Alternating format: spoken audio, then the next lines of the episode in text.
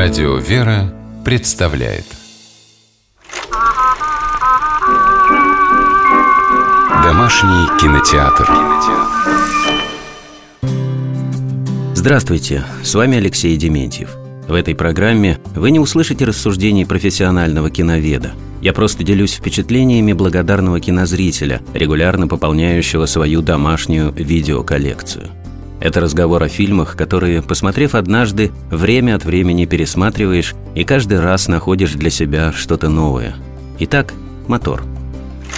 Тренер Коттон, мы понимаем, что вас интересуют атлетические способности этого молодого человека. В любом случае, он не будет заниматься спортом, пока не исправит оценки. Забудьте о спорте.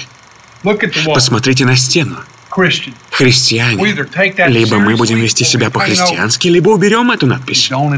Если не хочешь принимать Майкла Ора ради спорта, прими его, потому что так будет правильно.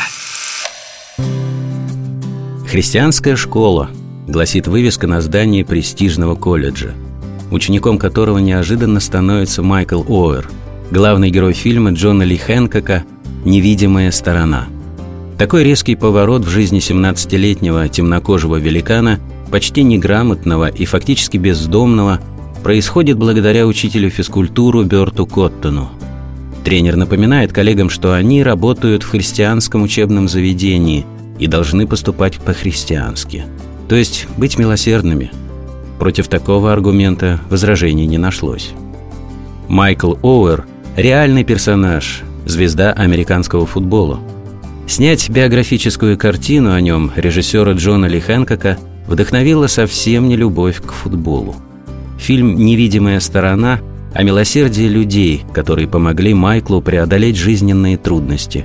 Это и тренер юноши, и преподаватели христианского колледжа, в котором он учился, и, конечно, названные родители спортсмена – Ли Энн и Шон Туи.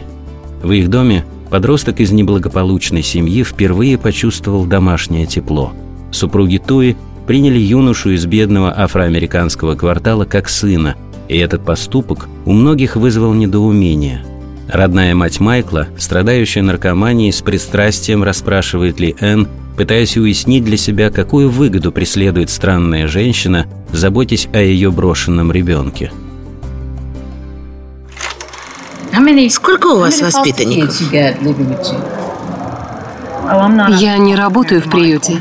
Мы просто помогаем Майклу. Штат вам не платит? Нет, нет. Вы его кормите и покупаете одежду? Когда можем найти его размер? Вы настоящая христианка. Я стараюсь. Подруги ли Энн также не верят в то, что она просто старается быть милосердной. Они, как и родная мать Майкла, пытаются просчитать, какие дивиденды получают супруги Туи от своей доброты.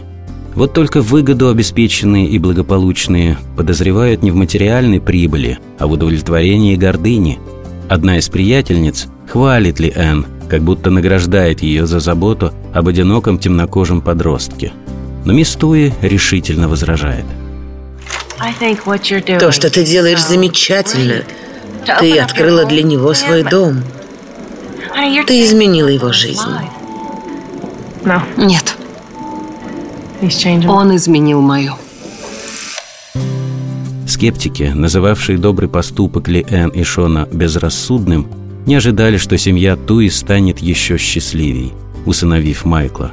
Поступая по любви даже тогда, когда многим это кажется безумием, ты меняешь к лучшему и чью-то жизнь, и себя, и мир. Об этом фильм Джона Ли Хэнкока «Невидимая сторона». С вами был Алексей Дементьев. Смотрите хорошее кино.